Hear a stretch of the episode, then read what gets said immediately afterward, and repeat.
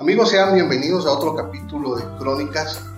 Hoy vamos a conversar acerca de un tema que podría parecer serio, podría parecer triste, pero la verdad es que esconde una cantidad de historias, una cantidad de aventuras, una cantidad de ironías que sé que lo vamos a pasar muy, pero muy bien. Gaby, ¿sobre qué vamos a estar conversando? ¿Qué es lo que nos va...? Bueno, tenemos en la pantalla ahí a nuestros amigos de, del Cementerio de los Ilustres, pero cuéntanos sobre qué vamos a estar conversando. Wow, pues creo que es un, es un tema, un, algo para lo que creo que el ser humano sigue buscando respuestas y empezamos a generar diferentes formas de encontrar una respuesta, darle significado a esto. Y es los rituales de la muerte. Pero ¿por qué hablar de la muerte? La muerte creo que es el arrebato más grande que sufre la humanidad. Sobre todo siendo una especie que basamos todo lo que hacemos en nuestros sentidos y en la razón. Que pasa algo como la muerte que no podemos comprender, creo que buscamos mil maneras de poder comprenderlo y sobre todo darle un significado al dejar de existir, José Manuel, por lo que es tan interesante poder entender los rituales de la muerte a lo largo del tiempo y eso les vamos a estar contando ahora. Yo creo que es justo que iniciemos eh, tratando de, aunque sea mínimamente, entender qué es la muerte. Si a mí me preguntaran qué es la muerte, yo creo que la respuesta más acertada que podría dar es que es la gran igualadora, la que realmente pone en su sitio a reyes, a peones, a conquistadores y a conquistados. Entonces creo que me quedo con ese concepto de la gran igualadora. ¿Y tú qué sería la muerte para, para? Para mí la muerte creo que es un recordatorio de la vida. Yo creo que si no existiera la muerte, nos comportáramos muy diferentes, tomáramos decisiones muy diferentes como seres humanos y yo creo que la muerte es lo que te dice, aprovecha este granito de existencia que tienes haz lo que puedas. Estoy segura que sin la muerte fuéramos muy diferentes. Pero ¿qué te parece, José Manuel, que le damos la bienvenida a nuestro invitado este día? Porque creo que también trae un aporte muy interesante y una perspectiva que ustedes van a querer escuchar sobre la muerte y sobre todo cómo los seres humanos vamos trabajando la muerte y la vamos representando, José Manuel. Perfecto, me parece muy muy bien. Le damos la bienvenida en este episodio de Crónica a Héctor Cerrato, un viejo amigo de, de la casa, un viejo amigo de aventuras, de aventuras históricas, eh, investigador, antropólogo, y experto en necroturismo dentro del cementerio de los ilustres aquí en la capital. Y pues, ¿qué más, Héctor? Bienvenido. Bienvenido. Bienvenido a casa. Gracias, gracias. Eh, encantado de estar aquí, Gaby, José Manuel.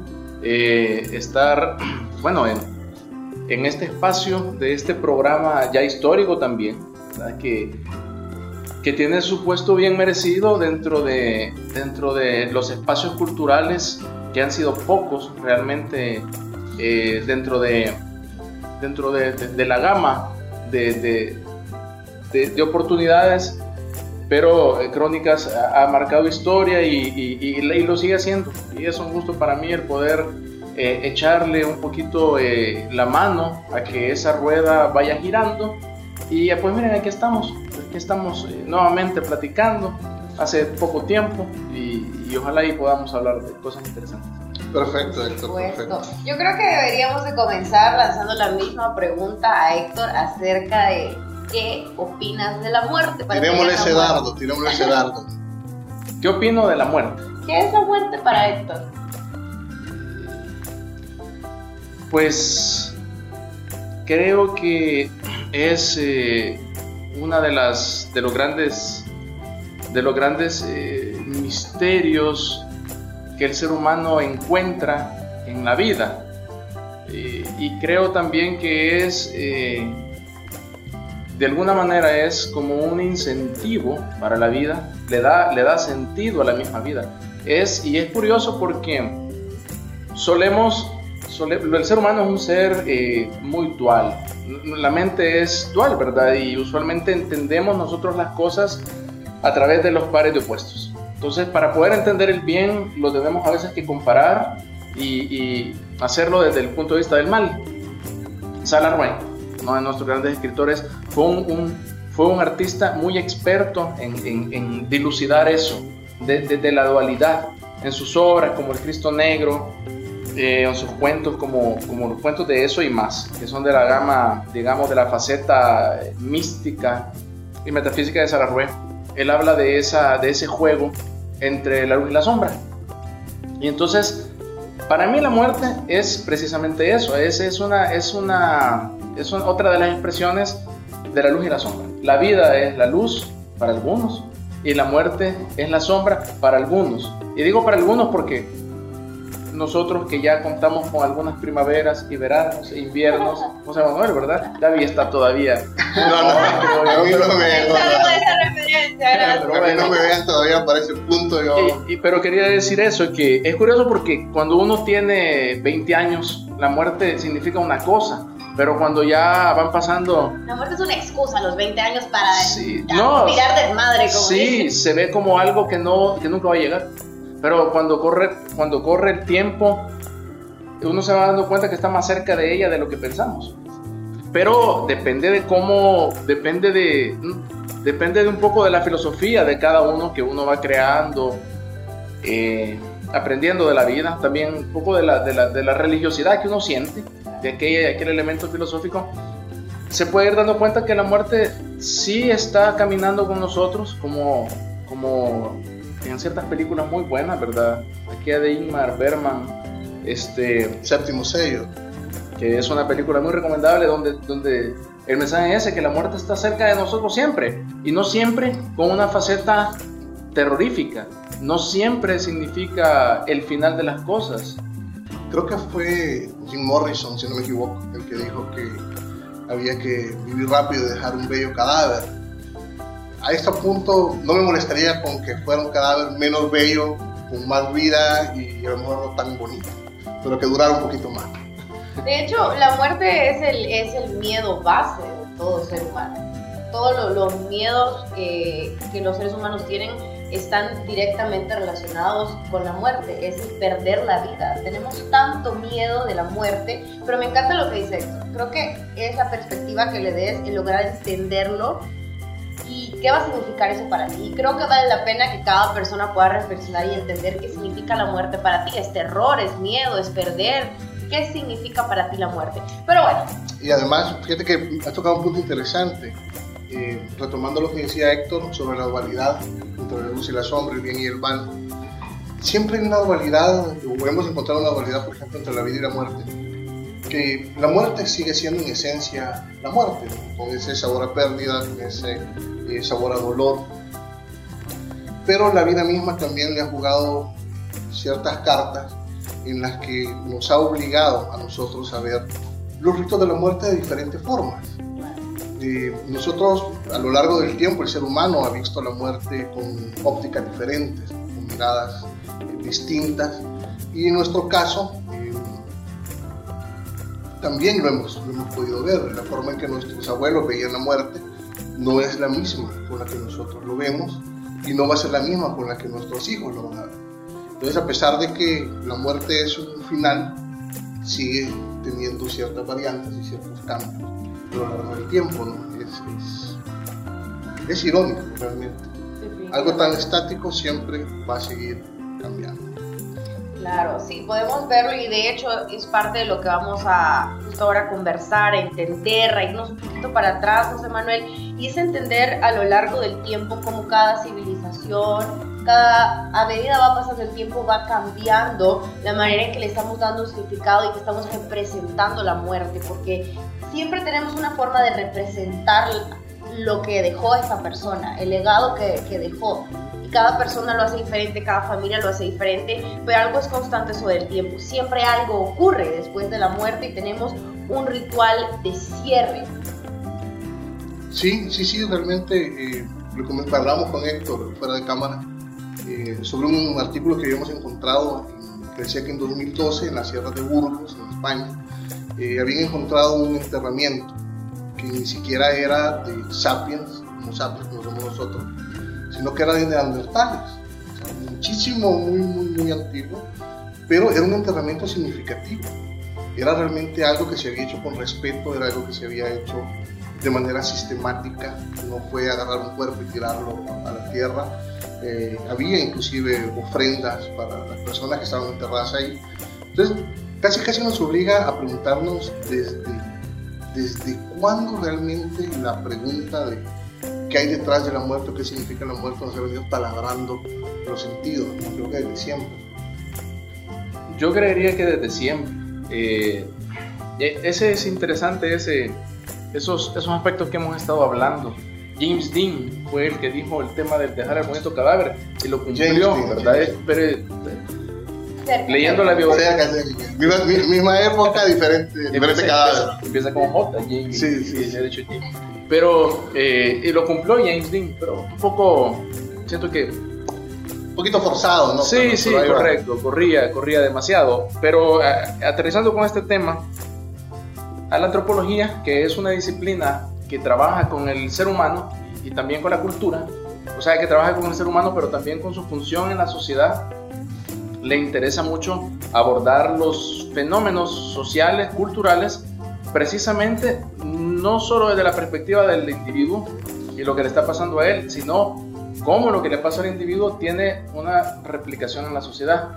Ese es, eh, digamos, uno de los es una de las formas en las que, en las que identificas el eh, pensamiento antropológico. Y, y, en sus trabajos de investigación de, los antropólogos, investigadores, también sociólogos, incluso un trabajo filosófico, el, el, hablar, hacer pensar en la muerte, eh, entendemos que lo, que lo que la persona como individuo siente ante la muerte, obviamente está, está, eh, está dirigido, está influenciado por lo que la sociedad le dice. Eso es lo que nosotros vemos cuando abordamos un poco la historia de la sociedad salvadoreña durante la época colonial. Hablábamos de eso, ¿verdad? ¿Qué es lo que la sociedad salvadoreña pensaba acerca de la muerte durante la colonia? Y una forma simple, por decirlo así, digo corta, breve, no simple porque no tenga sustrato, sino una forma de decirlo de manera corta, es que el, el sentimiento ante la muerte de los salvadoreños en la época colonial era muy religioso o sea, estaba muy lleno de aquello que te, que te enseñan en la iglesia, que te enseñan además eh, en los textos religiosos. La forma en la que te dicen que eh, el alma eh, vive ese proceso y lo que viene después. Entonces, evidentemente, en la medida que va cambiando la sociedad, va cambiando el individuo y cuando el individuo va cambiando, cambia la sociedad. Lo que nosotros podemos ver en la evolución del pensamiento filosófico de la sociedad salvadoreña se va a reflejar también en la forma de vivir aquello que hemos mencionado, los ritos funerarios, los rituales funerarios, vivir eh, las representaciones sobre la muerte, que van cambiando. Eh, yo recuerdo, por ejemplo, una cosa interesante, algo que me pasó hace como 15 años, una vez eh, viajaba yo a Chalatenango, a la ciudad de Chalatenango, y recuerdo que esa vez, eh, cerca del centro de, Chalatenango, era, era, era, era, octubre. Por cierto, era un 31 de octubre. Sabemos de que, de que el 2 de noviembre, pues, eh, es, el Día de los Muertos y se vive de manera tradicional, pero estamos hablando de un 31 de octubre, 30 o 31 de octubre. Y cuando yo llegué vi puestos eh, y habían ruedas y había también gente disfrazada. Se, estaban preparando para vivir, eh, para celebrar algo así como el Halloween, pero sabemos que el Halloween no es una fiesta nuestra, ¿verdad? Sin embargo, ya en, en, ese momento en Chalatenango se estaba vivenciando de esa manera. Yo no pude dejar de, de pensar, uno, en que las influencias de las culturas eh, externas pues siempre llegan, siempre se da ese sincretismo, no se puede evitar. Tampoco es para criticarlo, es normal, pero por otro lado, comencé a, entender que entre la celebración del Halloween y la celebración del Día de los Muertos, que solamente era uno o dos días después, a lo mejor existía una idea similar. O sea, a lo mejor era la extensión de una misma idea. Y esos preparativos que yo veía es una forma de, encarar la muerte como misterio de una manera no terrorífica, de una manera no traumática. Entonces, eh, e, e, esto que tú has hablado, los rituales que se, que se encuentran en enterramientos de especies eh, humanas, pero al principio de, de, de, de, que estableciera la cultura como tal humana, el Homo sapiens, eh, significa de que la muerte no es algo que solamente nos afecte a nosotros como especie. Los, los animales, los seres vivos en general deben tener con seguridad una forma de reaccionar ante ella y nosotros podemos tal vez verlo en las especies más, más, más parecidas a nosotros, tal vez los simios, los primates, tal vez a lo mejor este, otras especies más lo vivirán. Es que es algo, yo creo que la muerte no solamente es algo filosófico, también es algo instintivo. Y creo yo que, que, dentro del, del temor a la muerte, no solamente hay elementos metafísicos y filosóficos. Por eso, sabes que a veces, yo cuando hablamos del tema de la muerte, en una sociedad como la de nosotros, que de repente nos hemos enfrentado a situaciones de crisis, guerra civil, periodos de violencia que de repente eh, son como marejadas, ¿verdad? Y, es una situación complicada. Creo que nos pasa en muchos lados del mundo, en muchas sociedades, que la muerte se nos presenta de manera trágica, sí. pero no es la única forma de verlo. Pero eh, de repente a veces las personas dicen como queriendo reafirmar que no le tienen miedo, como, como queriendo olvidar ese miedo que todos tenemos, dicen, no, no, no tengo, yo no le tengo miedo a la muerte. Y a veces de repente entre, entre, entre, cheros hasta, hasta, hasta se habla como con cierto orgullo, pero eso es mentira. Es que el miedo a la muerte no es algo solamente, no es solo mental, es muy instintivo, está en el cuerpo, lo tenemos. Sin embargo, la cultura mexicana lo ha retado muchísimo con la adoración a la muerte. Ellos han llevado a otro nivel este reto a la muerte al venerarla. Realmente es, es impresionante cómo han hecho de alguna forma las paces con la muerte a través de la adoración a la muerte. No sé qué tanto funcione para quitarse el miedo, la verdad. Es que yo creo que ha sido algo inteligente. Yo creo que el ser humano tiene la capacidad ante la adversidad o ante los misterios. El misterio te atrae, pero también te da miedo. Y la muerte es una representación eh, básica de, ese, de esa fórmula. Es que tú puedes o quedarte paralizado y temblando, o puedes eh, tomar un, sentido un poco más de, no sé, como de, investigador. Eh, al fin y al cabo la muerte debe ser como, es el misterio último. Y ir al encuentro de la muerte debe ser como adentrarte dentro de una ciudad perdida. O sea, puedes encararlo como, como que fuera un, reto de investigación. ¿verdad? Jones, así, por decirlo así.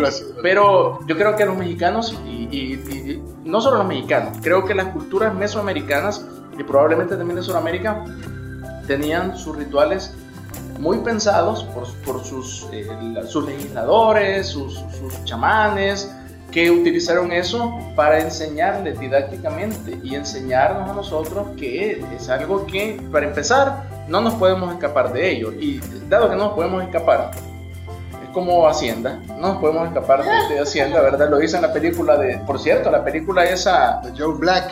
Que habla acerca de eso. Sí, sí, sí. Mejor hagámonos amigos dentro de lo posible. ¿Cuánta filosofía hay en la cultura popular? Las películas, las tradiciones, el cine. sí, sí, definitivamente creo que la muerte, cada quien la ha tratado de, de entender y de procesar, cada quien a, su manera hablábamos con Gaby sobre un, artículo que habíamos encontrado en internet de una deidad eh, precolombina que se llama Ixtabay, eh, que era la, la, encargada de llevar el alma de los suicidas. Era la que en el momento de que el suicida, porque no era mal visto el suicidio eh, por las sociedades precolombinas, no como lo es en las judeocristianas, esta deidad venía y se llevaba tu alma y, era no era un sinónimo de cobardía, no era un sinónimo de pecado. Entonces, cada quien a su forma y a su manera pues ha tratado de, entender la muerte y ha tratado de hacer las paces con ella eh, en su medida. ¿no? Pero, a ver, Héctor, entrando en, materia, sabemos que para El Salvador, como para el resto de Centroamérica, eh, en algún momento la, la muerte todo lo que tenía que ver con los ritos alrededor de ella, pues estaba administrado por las órdenes religiosas, fueron las, las, primeras encargadas de, de velar por, por que se cumpliera todo eso, pero en algún momento hay una ruptura. ¿En qué momento se da esta ruptura y cuáles son los cambios que trae esta ruptura? Sí, como, como decíamos, la, las características de la sociedad salvadoreña dentro de toda la eh, dentro de todo el, el, organismo que es la Capitanía General de Guatemala, ¿verdad? O sea, Centroamérica. Eh, tiene ese elemento religioso que está ahí, es muy fuerte, lo, lo, lo, lo, llena todo y además le da rumbo a todo. O sea, entender la vida dentro de los preceptos religiosos, morales, la moral por lo que la religión te establece, como lo que tú decís, ¿verdad? O sea, la muerte, eh, el suicidio no es una muerte digna, los que se morían no podían ni siquiera ser enterrados en tierra consagrada, entonces, bueno, eh, así fue durante la colonia. Cuando comienzan a, a entrar otras ideas y esas ideas comienzan a generar cambios políticos, concretamente después de, de, de 1821, y luego los procesos políticos que van a tener las sociedades de la época federal eh, y luego ya El Salvador como país independiente. La época federal es una época interesante, siento yo que desde mi perspectiva es de las más interesantes y menos investigadas, pero allí, durante la Federación Centroamericana, que fue la república, los cinco países de Centroamérica integrados, con una capital en Guatemala y posteriormente San Salvador. Qué interesante San Salvador, el centro de todas esas ideas, pero obviamente pues las luchas políticas impidieron el, establecimiento de todo eso de manera, de manera eh, a, largo plazo. Ya hubieron en ese momento intentos por separar el Estado de la religión. Ese es uno de los cambios más importantes que se van a tener. Se, va, lo intenta Francisco Morazán, Luego lo van a intentar algunos de los políticos que quedan dirigiendo al país, como Gerardo Barrios, ¿verdad? Y posteriormente Gerardo Barrios va a ser eh, Santiago González, Mariscal Santiago González, eh, nacimiento guatemalteco, pero establecido en El Salvador, que va a ser presidente, que derrocó a Francisco Dueñas. Y, este, y posteriormente a eso, cuando ya el Estado se convierte en laico, esa separación se da de hecho. Ahora, todos estos intentos que mencionaba han sido porque no fue fácil. Romper con esa tradición donde tenés la, la, religiosidad, más bien la, influencia religiosa como institución dentro de todos los, dentro de todos los marcos de la sociedad, eh, era, eh, generaba pues ese tipo de conflictos. Y una de las primeras cosas que los políticos que separan eso a hacer, pues Santiago González puede quitar, quitar la potestad de la iglesia dentro de la eh, administración de los cementerios y eh, de los hospitales también. Porque durante la colonia y los primeros años posteriores a la colonia, eh, tanto en la administración de, los, de las casas de salud, o casas de caridad, se le llama también en alguna medida, y los cementerios, es, esa potestad de la iglesia. Entonces, era, eran ellos los que lo administraban eh, y estaban a veces cerca, dentro de las ciudades, los cementerios pequeños, a veces las mismas iglesias, eh, servían como, como cementerios. A veces se encuentran restos de personajes importantes dentro de algunas iglesias, en la Catedral de San Salvador hay. Eh, según lo que la historia recoge, fue precisamente la influencia francesa, porque es Francia uno de los países donde los cambios políticos se dan por primera vez. Es, son sus cementerios, los cementerios franceses. El de Père Lachaise quizás uno de los primeros, pero tú mencionabas que habían otros cementerios franceses donde se comienza a establecer la forma en la que, en la que se van a ir creando posteriormente los, campos santos y el de San Salvador está hecho a un poco tomando ese, tomando ese, ese, ejemplo. Ese modelo. Entonces, así va sucediendo. Sí, la verdad que sí, eh, creo que el mundo le debe mucho a los franceses en cuanto a cambios. Y efectivamente fueron ellos los que comenzaron a, hacer intramuros eh, los cementerios, ¿no? con, con Chase, con Marc, con Montparnasse y otros que son capaz de la memoria. Pero lo interesante cuando a veces tienes chance de salir y vas a buscar las tumbas de los grandes personajes, eh, a veces puede llegar a ser un poco, no digo decepcionante, pero, pero sí, decepcionante. Porque recorres medio mundo y, de repente decir voy a ir, voy a ver la tumba, por ejemplo, de Marco Polo. Y decir Marco Polo, o sea, con todo lo que significa Marco Polo y esperar ver algo digno de Marco Polo y es una cosita muy pequeña. Eh, Maquiavelo, por ejemplo. O sea, todo el mundo ha escuchado Maquiavelo y realmente decir wow y es una cosita. Entonces ya el cementerio como que te da el chance de poder tener acceso a no solo una línea de tiempo entre personajes, sino al, al personaje mismo. Y eso ya, al poder hacer esa asociación de hechos, de personajes, de acciones, le da al cementerio un valor realmente muy grande. El caso, por ejemplo, de, de Chase. Eh, ahí está Jim Morrison, que es una tumba de, de, culto para la gente. Eh, Miguel Ángel Asturias, eh, la salvadoreña Consuelo Suncín, que está en la tumba de los Gómez Carrillo de Guatemala. Eh, el caso de la Recoleta en, en Argentina, ¿no? el caso de Evita Perón. Y Carlos Gardel. Carlos Gardel. Está inclusive Luis Ángel Firpo, que nosotros tenemos, un, uh -huh. no sé por si era boxeador y por cómo llegamos a un equipo de fútbol, no tengo ni idea. Pero vamos pero, a hacer un programa sobre eso. Sí, hay que investigar sí, cómo si llegó. que nos esté escuchando tiene alguna respuesta a eso también. Sí, cómo llegó esa hermandad. Entonces, y nosotros fuimos realmente, creo, de los afortunados que pudimos adoptar esa, esa eh, decisión de armar nuestro cementerio y se convierte en un lugar de, turismo, de necroturismo, donde encontrás gran parte de la historia de El Salvador entre 1800 y los 1900, ¿no? uno de sus primeros personajes, uno de sus primeros huéspedes, eh, que fue Morazán. Pero, eh, ¿qué pasó con Morazán? ¿Cómo, cómo llega Morazán hasta acá? Pues, ni siquiera era salvadoreño. Sí, sí.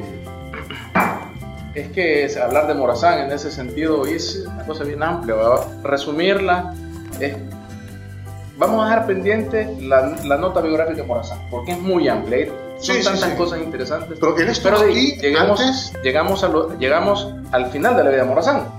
Un poco en la sintonía de lo que estamos hablando.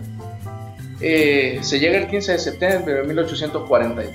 Morazán, que ha estado exiliado de Centroamérica por dos años, en 1840 Morazán se exilia de San Salvador porque él, eh, él quedó... Eh, el Salvador fue el último estado de la federación que mantuvo el pacto federal y que lo reconocía. Morazán peleó eh, por mantener esa idea y los demás países, sus líderes políticos le hicieron la guerra hasta que lo lograron sacar y Morazán se fue para Sudamérica para ya no estar peleando y evitar eh, conflictos, sobre todo que El Salvador fuera invadido como eh, estaba haciendo por los demás países.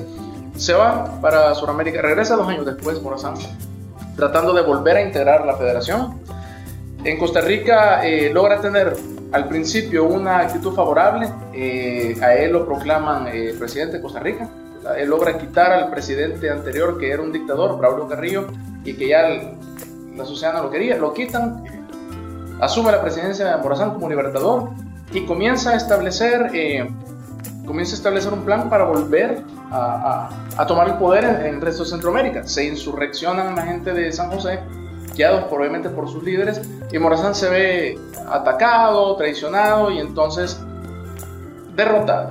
Encara la muerte y, y, lo toman prisionero y el 15 de septiembre de 1842, creo que fue en la noche del día anterior, le dicen que van a fusilarlo sin juicio político, se prepara para morir. Morazán sabe que va a morir y entonces este, llama a su abogado, llama a su gente de confianza, redacta su testamento pone en parte de su testamento que desea ser enterrado en El Salvador porque fue el país que fue más fiel a la idea de la federación, para que traigan sus restos de, de, de, Costa Rica y lo fusilan. Ya sabemos que hay, una, hay, hay un, un, relato de, que dice que él mismo dirigió su propio fusilamiento, etc. Pero eso decía de Barrios también. ¿no? Sí, sí, correcto. Y es probable, yo creo que Barrios trató de encarar su final como lo había hecho Morazán. Eso, pero es un punto más adelante. Claro. Pero los dos están en los ilustres.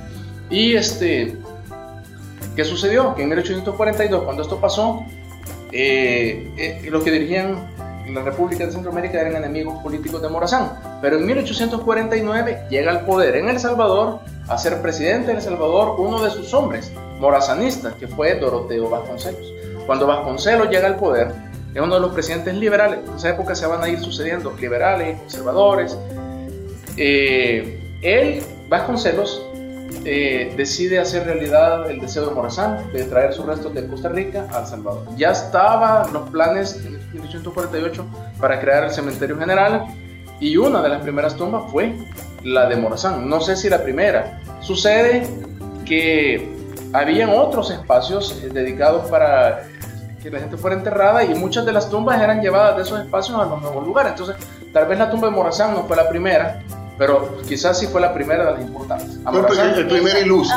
E, e, esa era justamente, me, me, encanta conocer esta parte específicamente, porque es decir que con él empieza lo que ahora llamamos cementerio de los ilustres, el cuadro específicamente de los ilustres. El cuadro de los ilustres, sí, eh, porque el cementerio general es no solo los ilustres. Ah.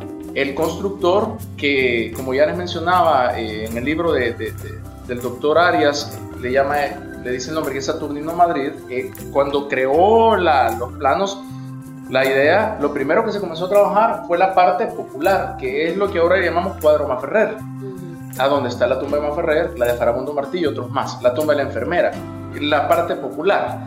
Y en la parte de arriba, las terrazas en la parte de arriba es donde están los ilustres. Morazán está muy cerca de la zona de los ilustres, o sea, es parte de los ilustres, pero no sé si habrá sido en su momento parte de la parcela esa. A Morazán se le trajo por barco y hay crónicas, incluso hay iglesias en la zona del occidente del país, por ejemplo, en Sonsonate, eh, también en Santa Ana, hay iglesias a donde, donde en San, Antonio del Monte, iglesia en San Antonio del Monte, en Sonsonate, donde hay placas que dicen que ahí se velaron los restos de Morazán. También hay una en Santa Ana. Y a mí me sorprendió un poco cuando me fui enterando de eso, pero me fui dando cuenta que entonces la traída de los restos de Morazán debe haber sido un, acontecimiento y se lo trajo y entonces los restos de él fueron pasando como fuera una peregrinación por varios lugares hasta que llegaron a San Salvador. La esposa de Morazán, María Josefa Lastiri, ella se, cuando Morazán vino, ella ya había fallecido. Eh, se estableció en Cojutepec y también hay reseñas de que el cuerpo de ella eh, lo sacaron de, desde Cojutepec lo trajeron a San Salvador y unieron los dos féretros en la entrada de la ciudad para que fueran enterrados juntos. Entonces, es así como empezó eh, los ilustres. Y luego se fue llenando de, de, todos esos personajes, pero recordemos una cosa, en 1849 no se llamaba los ilustres, sino Cementerio General de San Salvador, el primer cementerio administrado por el Estado Así como el primer hospital administrado por el Estado va a ser el Hospital Rosales, pero vamos a hablar 50 años más adelante. Entonces estamos viendo nosotros cómo va cambiando el panorama político, social. Hay una separación ya completa, el Estado ya es laico, la religión ya no tiene mucho que ver, no tiene que ver. Y el ejemplo es el, cementerio y luego el hospital es hasta que el doctor Manuel Enrique Araujo es enterrado después del magnicidio, el, atentado que tiene él en 1913, el único presidente salvadoreño asesinado en funciones, y que es enterrado en esa zona eh, que se le va a llamar eh, Cementerio de los Ilustres. Y a partir de eso comienza a, a tomar ese, ya, ya a partir de ese momento, es decir, que ya se ven los personajes llegar porque es el cementerio de los ilustres, no solo por ser el cementerio general de San Salvador. Ya hay una intención detrás de los personajes que vamos viendo que se van añadiendo a esta lista. Héctor, me encantaría hacer una pausa solo para entender, porque mencionabas algo muy interesante que es parte justamente de esta línea de tiempo que estamos haciendo, que el cementerio de San Salvador fue, ese cementerio general de San Salvador fue el primero manejado por el Estado pero, ¿qué hacían antes existía el cementerio general? Lo que habíamos mencionado, que habían espacios habilitados, pero dirigidos y administrados por la iglesia. Entonces, eh, desconozco en qué parte de la ciudad estaban, pero eh, eh, hay algunas, algunos relatos que mencionan ciertos sectores destinados, obviamente, en lo que ahora es el centro de San Salvador. San Salvador era algo muy pequeño, ¿verdad? donde están los, los cinco o seis barrios originales. Y hay, hay eh, por ejemplo, se menciona que cerca de lo que ahora es el, el, el, el Mercado Sagrado Corazón, por ahí hubo una casa de salud que fue dirigida por una de las de las instituciones religiosas y probablemente por ahí mismo eh, estaba establecido algún cementerio previo. No era, los cementerios en ese momento estaban adentro de la ciudad, no era una costumbre que se, que se llevaran eh, ya en, las, los límites fuera de la ciudad. Cuando, cuando los ilustres, cuando el cementerio en general se crea, eh, se crea en las afueras, porque estamos hablando del barrio El Calvario y cuando nos imaginamos los ilustres donde empieza, eh, enfrente del mercado central, estamos hablando de la zona límite del barrio del Calvario. De ahí hacia el sur, el cementerio linda con el Boulevard Venezuela, que para 1849 era, eran fincas, o sea, era, era, era, eran terrenos baldíos que limitaban en ciertos sectores que iban a dar, bajando varias cuadras hacia el oriente, con la calle que iba con el, con el otro poblado eh, importante después de San Salvador, que era eh, San Jacinto. Pero estamos hablando de que en aquella época eh, eso no existía. Entonces, se, así se hacía. Se, se enterraba dentro de la ciudad, en ciertos espacios destinados cerca de los hospitales y, y cerca de, de, la zona de, digamos que de, de, los, de los religiosos. No era nada halagüeño tener el cementerio cerca del hospital. Sí, es una cosa un poco complicada. No, no me quisiera imaginar ver eso desde mi ventana. Sí, no, no, no, no, la verdad es que no, pero bueno. Uh, pero otra forma de ver las cosas, de ver. la gente se ve acostumbrada. Ahora, entrando en materia, Héctor, porque sé que habrá muchísima gente que nos está viendo que de repente digo, ok, están hablando de los ilustres, pero ¿por qué se llama así? O sea, ¿por qué, por qué ilustre, hermano? Eh, hemos preparado una breve, una breve reseña porque mencionar a todos los personajes importantes que están enterrados ahí nos tomaría horas y horas y horas, pero haciendo un poco de, de, de pimponeo, ¿no? ¿Quiénes están enterrados en los ilustres? Gerardo Barrios. Gerardo Barrios, que es, es muy difícil hablar de Morazán y no hablar de Gerardo Barrios, porque además fueron, fueron compañeros de, de, Morazán, de lucha. Eh, Barrios, ambos murieron fusilados. Eh, ahora, Claro, la tumba de, Barrios es, muy, muy, muy bella. Eh, pero cuando uno empieza a analizar el personaje brevemente, ¿qué pasa con Gerardo Barrios? Uno, lo fusilamos nosotros. A, a Morazán lo fusilaron los ticos. Pero a, a Barrios lo fusilamos nosotros. Y después de fusilarlo, la marcha Gerardo Barrios. La plaza Barrios la escuela Capitán General Gerardo Barrio. Parece que nos arrepentimos después de haberle metido plomo, dimos un paso para atrás y dijimos, no, pues honremos su memoria. Pero es de las cosas que sí nos llamaron muchísimo la atención, que después de haber sido fusilado, eh, comenzamos a honrar su, memoria. Ahí está la historia y la gente que le interesa estoy seguro que se va a meter en, la historia para ver ese tipo de cosas pero creo, José Manuel, que eh, sí tiene mucha relevancia este aspecto también a los rituales de la muerte, porque después de que él muere, entonces es una forma de que de recordarlo, de admirarlo, de que él permanezca con nosotros, en una sociedad que no deja ir algo, y por eso tenemos ahora tantas representaciones de este personaje a pesar de que, como, como tú dices, fuimos nosotros mismos los que tomamos la decisión de que dejara de existir, pues ahora resulta que deja de existir y queremos que continúe con nosotros. Sí, probablemente.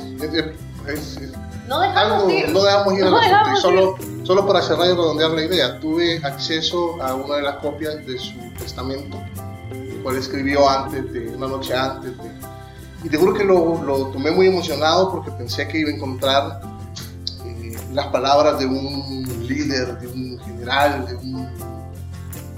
Y era una reseña de todo lo que debía, y me pareció una cosa como muy fría, no sé, me desilusioné un poco, ¿no? me, causó cierta desilusión, yo, no sé, quizás yo esperaba palabras, wow, rimbombantes, Y no, y al final pues únicamente dice que lega a su esposa la magnificencia del pueblo salvadoreño, y ta, ta, ta, y pague ese fulano de tal, que es un hombre, un hombre muy ordenado con sus cuentas, pero No sé, quizás hubiera dejado... Eh, ¿De barrio es que estamos? Sí, de barrio, sí. de barrio. Sí, sí, creo que he leído, he leído el testamento en un par de, de ocasiones.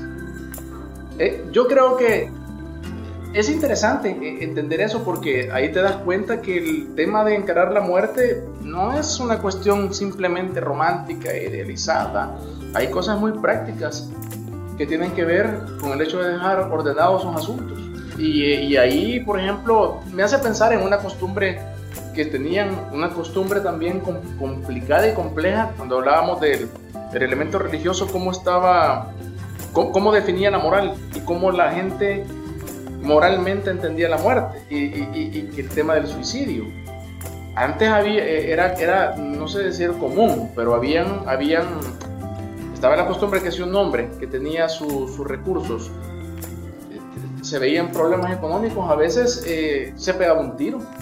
A veces cuando estaba embargado de deudas se pegaba un tiro, porque era una costumbre de que las deudas no le pasaban a los hijos. Era una forma de encararlo de una manera, pues sí, por decirle, tal vez no, eh, no, no, no, no, algo eh, en el que todos vamos a estar de acuerdo que es algo valiente. Pero era una forma de, de entenderlo. Una forma terminal. Entonces, yo creo que los, el testamento de Gerardo Barrios permite ver de que también es una forma de entender de, para un hombre dejar sus asuntos limpios. Morazán también, en su testamento Morazán, par, las primeras partes lindas de su testamento están dedicadas a dejar sus asuntos económicos en orden, porque estaba pensando en su esposa y en su hija, o en sus hijos que tenía, pero son generalmente su esposa y su hija Adela, eh, con quienes él vivía. Luego viene la parte de Morazán, donde declara su amor a Centroamérica y esas ideas. Claro. Y en el caso de Barrios también hay un poco porque dice, perdono a mis asesinos, igual que Morazán, dice, Sí, "Per- sí. perdono a aquellos que me... Y, y- y- Sí, no sé, que soy que me, inocente". me, Pero bueno, me sobreentusiasmé con el sí, asunto. sí, pero- eh, pero es un tema, sí, ¿verdad? Donde uno puede entender ahí un poco la preocupación de la gente por dejar, a la hora que te llega la muerte, por dejar las cuestiones claras y tratar de no, de, que los que te van a seguir eh, tengan, pues sí, tengan mejores oportunidades que vos. Y eso pasa no solo en lo familiar, también en lo social. Yo creo que, por ejemplo, un estadista como Francisco Morazán, desde mi perspectiva, hombre, siento yo, no, no- queriéndole quitar el elemento también idealizador y romántico, yo creo que Morazán tenía claro que había que educar a las generaciones que venían y tratar de dar un ejemplo en la medida de lo posible. Eh, tratar de, sí, que, que aunque te temblaran las canillas sabiendo que te iban a fusilar, pero tratar de ser digno eh, en la medida de lo posible. Entonces, eh, son dos ejemplos de personajes que un poco se igualan en sus ideas. La sociedad los ha retomado, como vos decís. Yo, yo ahí discrepo porque yo no siento que yo haya sido los que fusilaron a Barrios. Cuando decís nosotros lo fusilamos. Pero bueno, un salvadoreño. sí, no, no, es correcto, lo entiendo. Eh, pasó acá, pero hay que entender, en el, en el contexto histórico eh, habían facciones y las facciones Claro, estaban, claro. eh, estaban, estaban enfrentadas unas con otras. También en el caso de Morazán, siento yo que los en Costa Rica he, he hablado con gente cos- costarricense sobre el tema de Morazán y ellos están un poco cansados de que se les eche el muerto, de que ellos fueron los que fusilaron a Morazán. No, era, eran facciones, facciones políticas que también estaban interesadas en ciertas ideas. Claro, o sea, yo- lo, lo podemos entender, pero a ver, la responsabilidad histórica la responsabilidad histórica, y al hombre le metieron un plomo en Costa Rica. O sea, eso no, no, no Claro. vamos a discutir. So- sobre el tema de que a Gerardo Barrios después de eso se le ha ensalzado, también es un tema interesante de analizar y ah, hay investigadores eh, que abordan la figura de Barrios como una figura trabajada y elaborada a, a propósito para crearla como una especie de héroe, Eh, una figura a la cual las partes negativas se le, se le echaron bajo la alfombra y no se habla de ellas, los, los defectos, el autoritarismo, eh, el querer eh, arreglar todo con, a través de la violencia, el, el quemar algunos pueblos rebeldes que Gerardo Barrios pudo haber tenido, el confiscarle. Eh, Elementos así por querer ensalzar lo positivo de Gerardo Barrios. Es válido, ¿verdad? Hay que leer los libros y tratar de entender Sí. Necesitábamos ese tipo de héroes. ese es un punto interesante y me parece que es eh, uno de los elementos principales que, que nosotros podemos ir entendiendo de, de los ilustres y de todo esto que estamos hablando y es la necesidad de la sociedad de tener modelos a seguir. ¿Los necesitamos? Yo creo que sí. Pónganse a pensar ustedes en sus propios casos quiénes eran los personajes que admiraban cuando eran niños. Más allá de los elementos mediáticos, no, no podemos negar que existen esos personajes, están dentro del imaginario.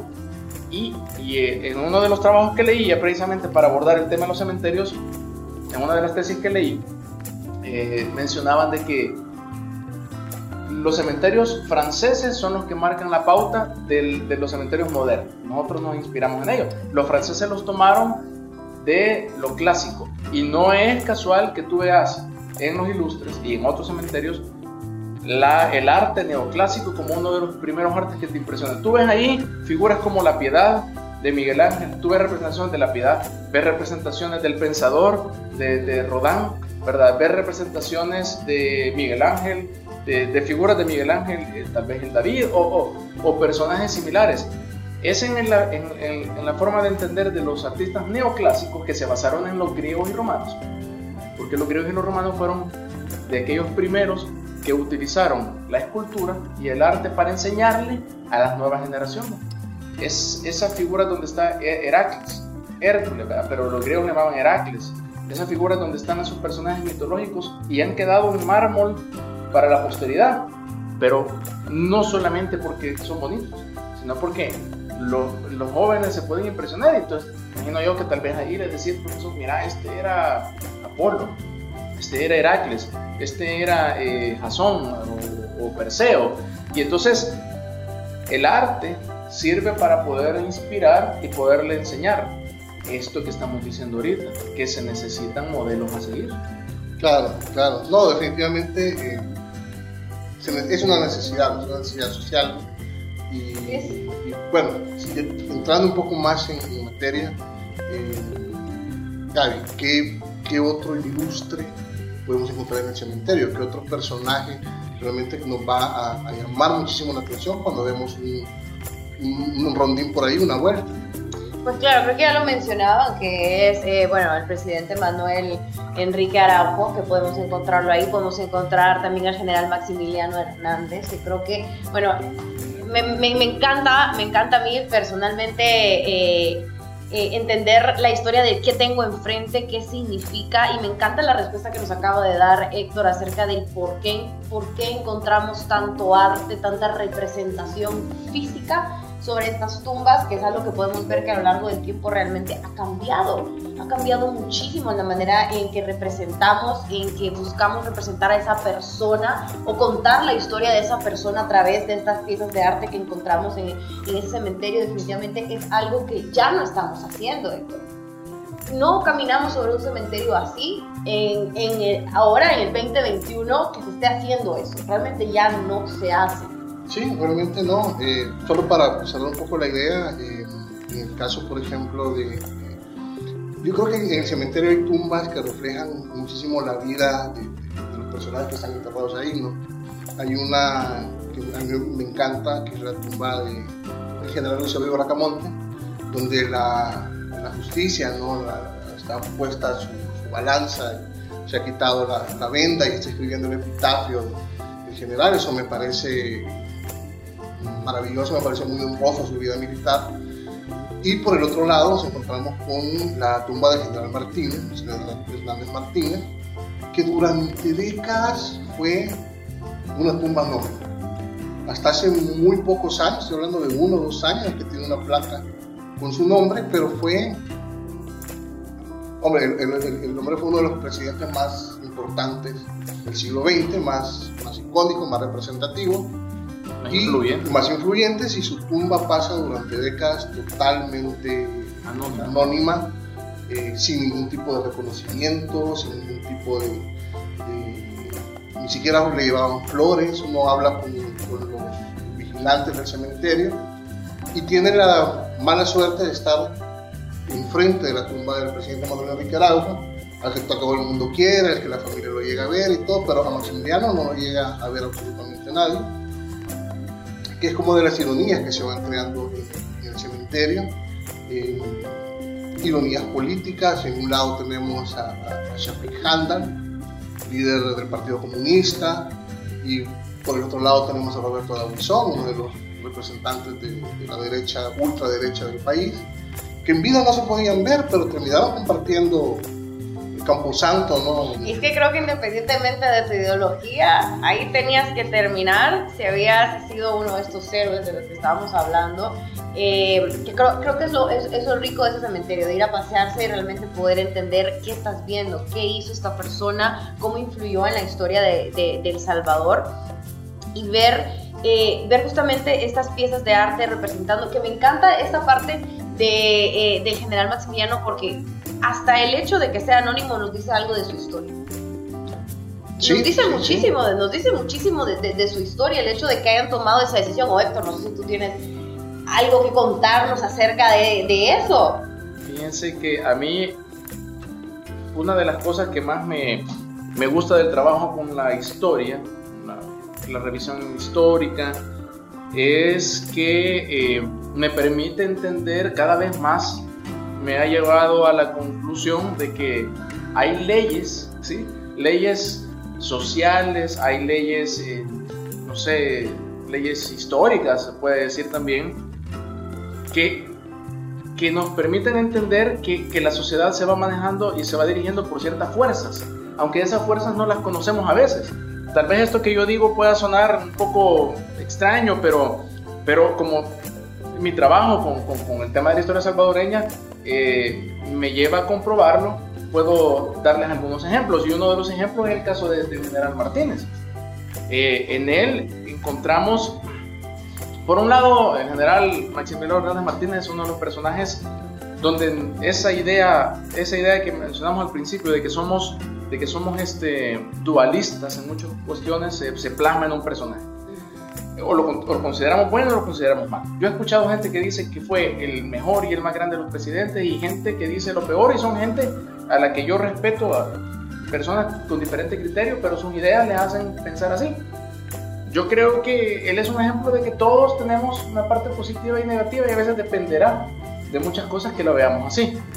Eh, pero una cosa sí me parece que es innegable, es el hecho de que dentro de todo lo que él hizo, personaje que hizo mucho, tuvo mucho poder, estuvo por muchos años y influyó en muchas cosas. Hizo cambios sociales, políticos y económicos enormes, crear el Banco Central de Reserva, eh, sanear la deuda externa, eh, bueno, eh, pero también cosas que tuvieron impactos negativos como lo, el tema de la insurrección del 32, cómo la manejó, etc. entonces, en, lo que sucede con él después, cuando deja el poder, se va lejos, pero regresa. Ya no puede regresar a El Salvador, no se estableció acá, se fue a vivir a Honduras. Vivió sus últimos años eh, en aparente tranquilidad hasta que fue asesinado por uno de sus hombres de confianza que le había estado con él por años. ¿Qué lo llevó a Cipriano Morales, verdad? Cipriano a, Morales. A, a darle todas esas puñaladas, no se sabe pero así murió uno de los grandes hombres. De hecho, Maximiliano Hernández Martínez regresó a ayudar en algunas de las campañas eh, de los años 60 a los, a los candidatos de, del partido oficial, pero ya no se estableció en el país.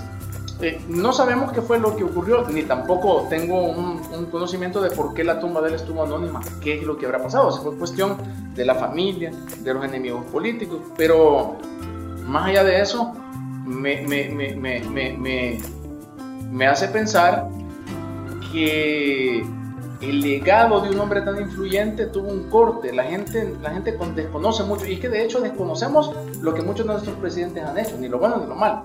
No estudiamos lo que, lo que nuestros presidentes pasados nos dejaron. No sabemos quiénes metieron el agua, eh, servicio de agua pública, de luz, los que metieron los impuestos de tal, los que los quitaron. Desconocemos mucho eso.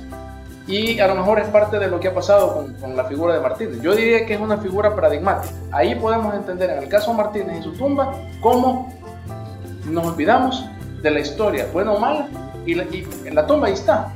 Eh, supongo que el cuerpo está ahí, pero, no hay señales de lo, de lo, que hizo y lo que dejó. Entonces la sociedad no tiene eh, muchos datos como para poder sacar conclusiones. Y lo importante, fíjate que más allá de eso, más allá de que los personajes sean juzgados moralmente, es que yo creo que la gente tiene la capacidad por sí misma de juzgar para bien o para mal. Le tenemos mucho miedo en nuestra sociedad a los juicios. Hay gente que dice, no hay que juzgar, no hay que criticar, pero yo creo que una de las cosas más importantes que el ser humano tiene es que saque sus propias conclusiones, dale información. No le digas Martínez fue bueno o malo, decirle lo que hizo, lo bueno y lo malo, y que ellos saquen sus propias conclusiones. Entonces, el doctor Rafael Ara Martínez, uno de los, de los de los investigadores que yo recomiendo leer, a mí me gusta mucho leerlo, él ha hablado mucho del tema del martinato, el gobierno de Martínez, como un, un momento histórico en el cual se ha echado silencio y se ha tratado de que no se hable de ello y se olvide Mira, la tumba de Martínez es un ejemplo de eso. ¿Qué otra cosa más puede comprobar que, que tiene razón él al, al definir ese periodo como un periodo en el cual se ha tratado de, de llenar de silencio y de olvido? A ver, pero no es, no es extraño tampoco. Eh, primero, somos un pueblo con una memoria histórica tremendamente corta.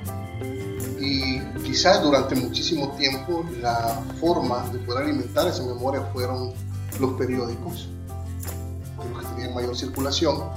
Y cuando uno investiga es fácil encontrar la enemistad que había entre el general Martínez y los periódicos. Entonces, hombre, si te callaba el periódico en ese momento, si te vetaba el periódico, si te sacaba de la historia jamás ibas a volver a ser mencionado.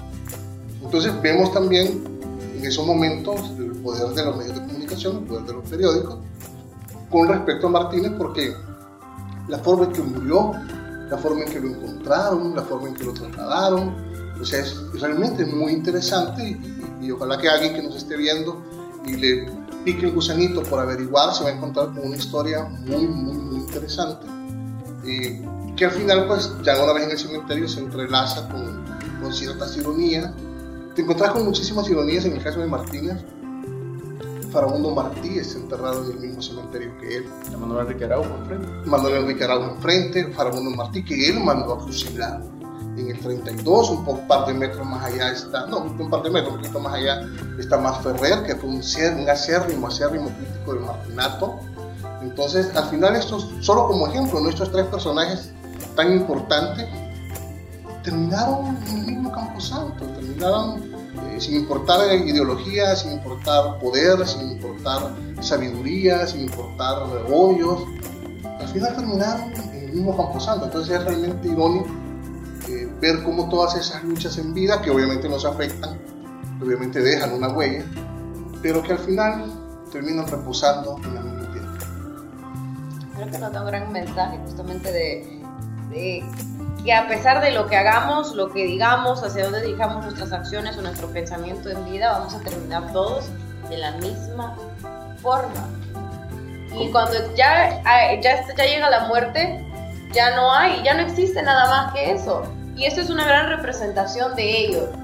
Ya dejando de existir, todos somos exactamente iguales y todos estamos exactamente igual en el mismo camino. Es, es algo tan maravilloso de poder entender. Héctor, así como encontramos estas tumbas de, bueno, personajes que han marcado la historia salvadoreña, también encontramos tumbas curiosas de personas que probablemente no tuvieron tanta influencia, pero la representación, encontramos, como hablábamos anteriormente, un arte espectacular, algo que ya no se ve ahora.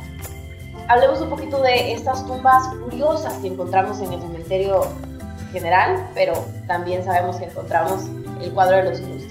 Sí, no, definitivamente. Hay, eh, hay tumbas que lo que más llama la atención es el personaje, es decir, el personaje habla por sí mismo. Y la tumba es como una representación, tal vez, de lo que la familia quería ver, no necesariamente de lo que la sociedad quería ver. Pero hay tumbas eh, con monumentos que están relacionados a a otros aspectos, a aspectos eh, que, que, no, no, no, logramos entender porque el personaje no fue tan, digamos, no tuvo una labor tan, tan, tan trascendente. Es decir, en otras palabras, hay gente común y corriente, nadie es del todo común y corriente, pero gente que no tuvo el impacto, vaya, de un general Martínez. Sí, hombre, no tuvo presidente. Correcto. Sin embargo, por alguna razón le pusieron un, cierto símbolo, porque, porque los, los, monumentos son símbolos. Y esos símbolos tienen un significado, aunque sea para la familia. ahí está la tumba de la moto, ¿verdad? Eh, una motocicleta empotrada adentro de, encima de, la tumba del, personaje y de la cual eh, tú llegas y el nombre no nos dice mucho, no sabemos mucho de él, se pregunta y a veces busca y no tenemos mayor información. Algunas historias más o menos eh, contadas por aquí y allá nos permiten entender, un poco rehacer la razón de por la cual la, moto está ahí. Entendemos el año en que sucedió, en los años 40, y entendemos, vamos reconstruyendo la historia del personaje que murió en un accidente de moto. A lo mejor la frase de hijo bien amado nos hace entender que quizás los padres o la mamá quiso tener un recuerdo de algo que al hijo le gustaba y por eso es que venimos y reconstruimos y podemos decir después a lo mejor, llevando a la gente ahí, este fue de un joven que murió en un accidente de moto, que le gustaban las motos y la mamá le había dicho de que no saliera y él salía. Y se le ponen cosas que no nos constan, ¿verdad? Pero se le agregan como parte de, del encanto. Pero la, lo que queda y lo que no se puede negar es que el monumento está ahí y probablemente representa algo muy cercano a lo que estamos diciendo. La tumba de la novia, ¿verdad? Que tiene la escultura de, de, de, una mujer con traje de novia de los años 20, con un ramo de flores, muy bonita. Y entonces vamos reconstruyendo un poco, eh, viendo la fecha, nos damos cuenta de la edad que tenía cuando murió. Y también ciertas leyendas que la gente le va poniendo con elementos un poco más eh, espectrales, ¿verdad? Eh, y se comienza a tejer una leyenda muy urbana propia de, de, esta tumba en, en, el cementerio. Y por un lado, la gente ya pregunta cuando va ahí por, por eso, ¿verdad? Por el tema. A veces le preguntábamos incluso a los mismos vigilantes de, por qué, y ellos contaban sus historias, sus historias confirmando el hecho de que se, perdón, se habían visto mujeres vestidas de blanco caminando por el cementerio a determinada hora. Pero luego viene la familia de esta joven y ellos relatan la propia historia que quieren dar a conocer que, y, ellos recalcan que no tiene nada que ver con fantasmas, que no tiene nada que ver con tragedia y cuenta una historia muy diferente, más basada en el amor, ¿verdad? De, donde te deja ver de que el esposo de ella era médico, se llamaba César Emilio López, posteriormente fue uno de los fundadores del área de, de obstetricia de maternidad del hospital de maternidad. ¿Por qué? Porque perdió a su esposa que estaba embarazada, ¿verdad? Por un eh, tema de un mal parto, maltratado. Sí, de hecho, la, la bueno, cuando, cuando, comencemos, cuando comencé a investigar sobre el tema, eh, obviamente esas son de las primeras tumbas que te llaman la atención, porque realmente es muy, muy hermosa. Y con el paso del tiempo uno se va enterando de ciertas historias, ¿no? De repente oí que, que había muerto de un paro cardíaco fulminante en el el atrio de la iglesia, ¿no? O que alguien le había llegado a matar la noche de bodas por una, una rival de amores, ¿no? Y, no había consumado el matrimonio, le había muerto, había muerto en, el hecho nupcial, eh, que había sido, que le habían disparado ya eh, poniéndole el anillo, porque también el, el ideario popular Es, es, terrible, la gente se inventa cada historia. Y cuando te venís a enterar de realmente cómo murió y todo el proceso, que fue un, como tú dices, un mal parto. definitivamente la imaginación popular es más. No, definitivamente creo que es una, una representación de, de, un momento sagrado seguramente para esta familia. Un momento muy importante y quisieron retratarlo sobre, sobre, su, sobre su cuerpo. Querían que de esa manera lo vieran las personas que se acercaran a su tumba, me parece fascinante. Héctor, ¿qué sabemos eh, de la loba que está en lo más alto del mausoleo de la asistencia italiana? Pues el símbolo de la loba capitolina, así se le llama la escultura, es eh, uno de los símbolos de la fundación de Roma. La loba es eh, una representación del valor que amamanta, que le da a los romanos desde sus orígenes a través de los dos gemelos. La asistencia italiana es precisamente para los italianos que hombre, no que morían en la pobreza, ¿no? Pero, pero que estaban con cierto desamparo aquí en el país. Entonces era como una forma de, de, decirlo, o sea, no están solos, no los dejamos, no los dejamos morir solos. Sí, sí. Entonces Rómulo y Remo y la Luperca, pues obviamente ese símbolo de, de solidaridad, ¿no? importa dónde estemos, siempre vamos a estar contigo. Para, para finalizar esta, bueno, para los que no han ido, no conocen o tal vez han pasado por ahí, dicen de qué se trata. Otra tumba fascinante es la de las gemelas.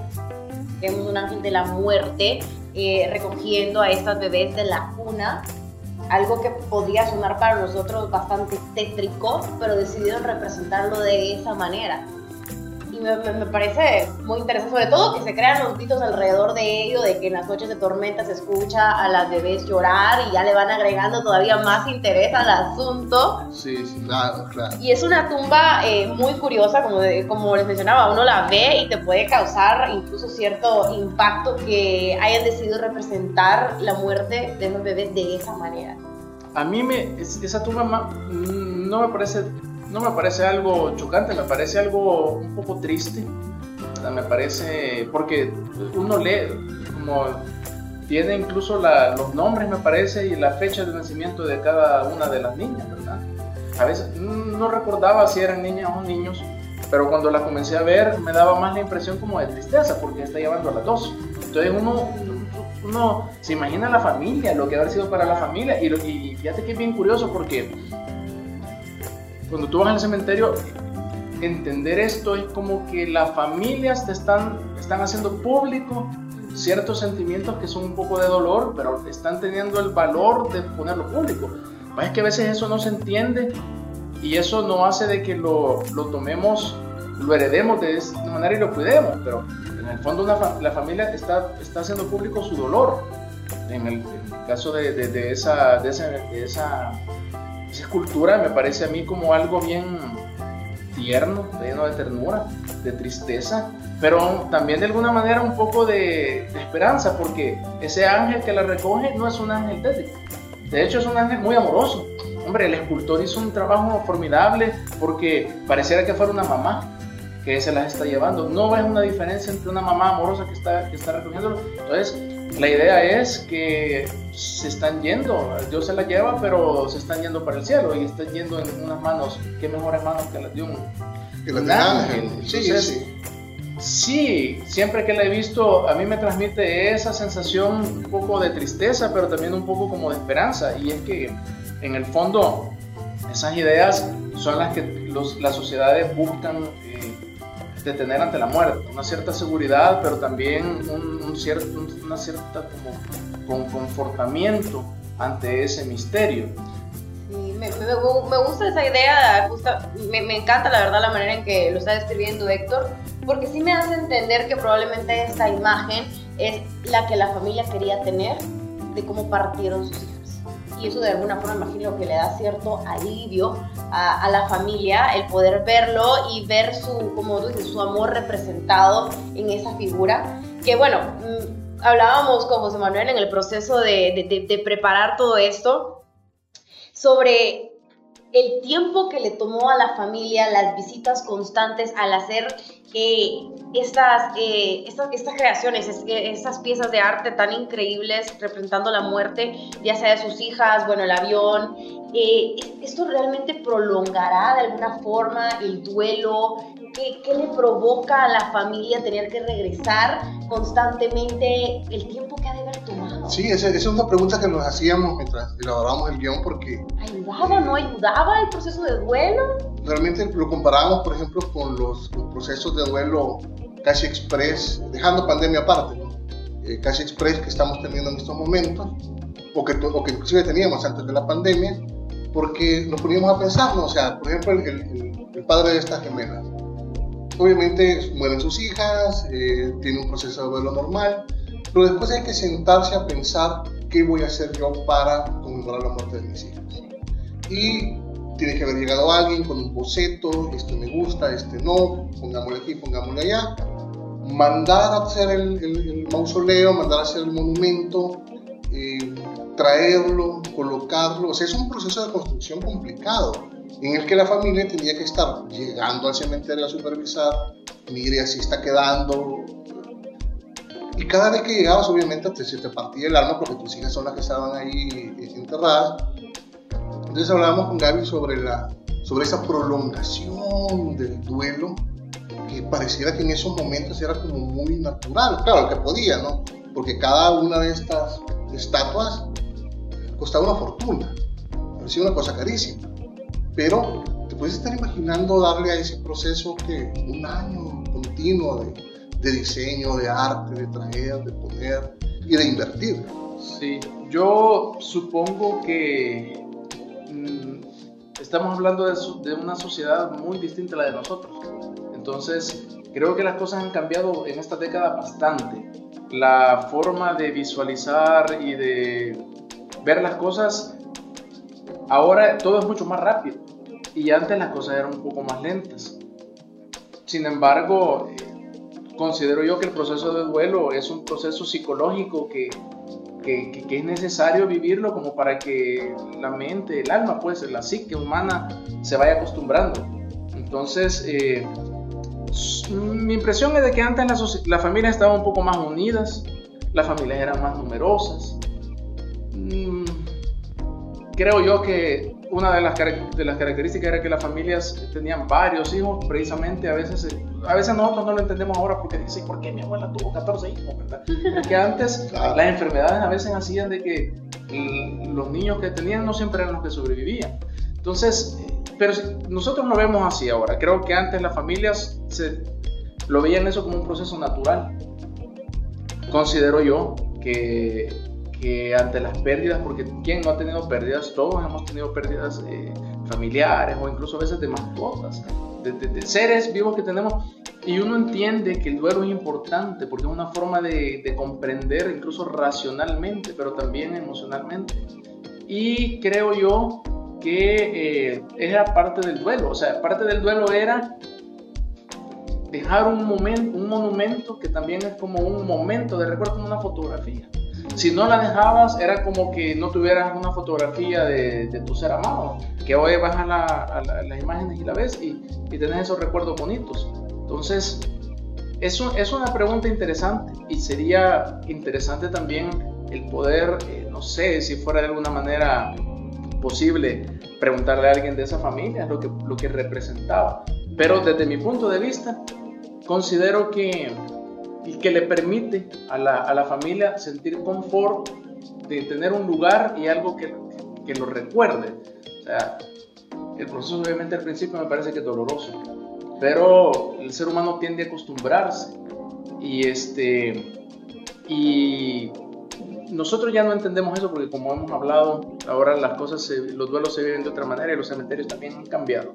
Pero yo creo que antes esa vivencia en comunidad de que todo el pueblo pudiera tener acceso, fíjate lo que significa, que toda la gente pudiera entrar al cementerio y, no solo el 2 de noviembre, el cementerio de los ilustres es un lugar abierto. Yo adolescente a veces me iba y de repente me leía debajo de una sombra algunas cosas, sin entender que era un lugar funerario. Imagino que hace 80 años o 100 años era muy distinto. Eh, la gente iba con más naturalidad. Entonces... Eh, Creo que nos hemos querido alejar del dolor un poco y por eso nos hemos vuelto eh, tan inmediatos, eh, tan queremos pasar el dolor de perder a alguien lo más rápido posible y creo que ahora... antes, antes me, me gusta esta perspectiva, Héctor, de entender que antes se tomaban el tiempo realmente de aceptar y entender esta persona ya no va a estar, ya no es mi realidad y el acompañamiento de la comunidad es una parte de hacerlo real para la persona, pero ahora pareciera que cada vez nos queremos alejar más del dolor, quiero olvidarlo lo más rápido posible, quiero que esto termine lo más rápido posible y distraerme, por lo que antes sí siento que se tomaban el tiempo de, de realmente velar, entender, aceptar, esta persona partió. Y ahora creo que no nos damos ese mismo chance somos como más express, ¿no? O sea, tenemos la, como decía Héctor, los cementerios modernos eh, carecen como de esa personalización del dolor, ¿no? Ahora es eh, prados verdes y que está bien, o sea, es parte del cambio, ¿no? Pero de repente como que sí se extraña esa, ese, ese amor que le han puesto a, a las tumbas, ese amor que le han puesto. Cierta solemnidad. Cierta solemnidad, ahora encontrás eh, cementerios modernos donde se celebra el Día de la Madre, por ejemplo, y es toda una fiesta y, está bien. O sea, realmente uno no puede vivir en, el dolor eternamente, pero creo que sí le resta solemnidad. Creo que ese es un punto interesante. Em, pero pues obviamente los tiempos cambian, eh, las costumbres cambian y realmente yo no me imagino cuánto costaría traer desde Italia una cosa de estas ahorita. Si ahorita con mayor inmediatez ha de salir carísimo en esos momentos, wow. Claro. Y es, y es importante, creo, revisar cómo ha evolucionado también eh, hacia otro tipo de rituales que ahora tenemos, porque claro, vemos estos cementerios verdes donde lo único que vemos son placas sobre el suelo, que es lo más común, pero también estamos viendo otro tipo de rituales para conmemorar a esta persona, para tener, digamos, esa permanencia. Y lo hablábamos con José Manuel, lo curioso que es, cómo ha evolucionado. Entonces, Héctor, eh, que queremos también eh, revisar, y bueno, tú que eres antropólogo, cómo han cambiado, que siempre estamos buscando la manera de tener ritual, de dejar un recuerdo de esta persona. Y por ejemplo, ahora vemos rituales más modernos, como por ejemplo eh, plantar un árbol eh, sobre las cenizas de una persona, eh, vemos que se ponen en diamantes, por ejemplo. Hay tantas otras formas que hemos evolucionado de, de representar a esa persona, de llevarla conmigo, de prolongar su existencia o su memoria. Sí, pero creo que es que como el ser humano es tan, es tan, tan variopinto. Las sociedades son tan diferentes y tienen costumbres tan a veces distintas, pero es parte de la misma, por decirte, la riqueza cultural en la que la gente se expresa. Yo creo que lo importante es entender de que a pesar de las diferencias hay una cosa de, de, fondo que es un sentimiento similar de querer mantener un recuerdo vivo. La forma en la que se hace varía. Es cierto, ¿verdad? A lo mejor hoy hay tumbas con música. hay tumbas que tienen ciertos tipos de música o hay tumbas no lo sé. Las de los narcos, por ejemplo. Sí, sí, correcto. En eso estaba pensando. No sé si en las películas lo que ponen es verdad o no, pero, pero de alguna manera, pero, pero yo estaba pensando en una frase la, la vez pasada. Eh, y es el hecho de que el dolor nos, nos une. El, en, nosotros como sociedad, en el día a día, eh, luchamos, tenemos ideas diferentes, nos enojamos, amamos, reímos y nos peleamos. Y en todas esas vivencias y en esos sentimientos somos distintos, nos diferenciamos de los demás. Porque una de las características del ego es precisamente que nos diferencia de los demás. El ego humano, es parte de la psique, ¿verdad? Es la expresión de lo que nos diferencia. Pero el dolor es un sentimiento unificador. El dolor, fíjense lo que pasa cuando de repente eh, tenemos una situación en la que nos, nos solidarizamos y le damos las condolencias a los demás. Condolerse es como comunicar el dolor, como hacerlo conjunto. Entonces, es esa capacidad, es una capacidad bien interesante porque es de los pocos momentos el dolor, también el miedo. Es que a veces son los sentimientos negativos los que nos unifican. Yo no lo sé, pero es una cosa que incluso las filosofías tradicionales como el budismo lo menciona, que el dolor es una forma de aprender, el dolor es un, como dicen, vehículo de conciencia, porque a veces cuando estamos bien somos necios, pero, pero cuando viene, viene la vida y nos golpea, ahí entendemos, porque nos obliga a reflexionar. Entonces sucede que a veces ante las experiencias dolorosas y las experiencias tristes somos más capaces de entender al otro y sentirnos cercanos. Esa creo yo que es una cosa que no deberíamos de olvidar y tener en cuenta que los cementerios son una oportunidad. Por desgracia ahora las cosas cambian eh, y estos cementerios como los ilustres, una pieza maravillosa de arte, eh, permanecen en el olvido. Ojalá y que el Estado pueda eh, tomar cartas en el asunto y administrarla de mejor manera, porque es una oportunidad de entender esto y de ir y aprender y reflexionar porque como otra vez lo digo, la reflexión a veces proviene, viene de los, de los momentos más duros, pero es necesario porque solo así evolucionamos ¿verdad? y, maduramos. Claro, definitivamente, eh, bueno, para ir cerrando esta entrevista, creo que sería muy, muy importante que de repente averiguáramos qué días están haciendo los tours de necroturismo por la noche en el cementerio. No sé si ya se volvieron a reactivar o no, porque la pandemia pues nos ha puesto de cabeza la vida todo, pero en algún momento se van a volver a reactivar. Y es importante realmente ir porque vamos a entender muchísimas cosas, la línea de tiempo, o al menos una parte de la línea de tiempo de nuestra historia.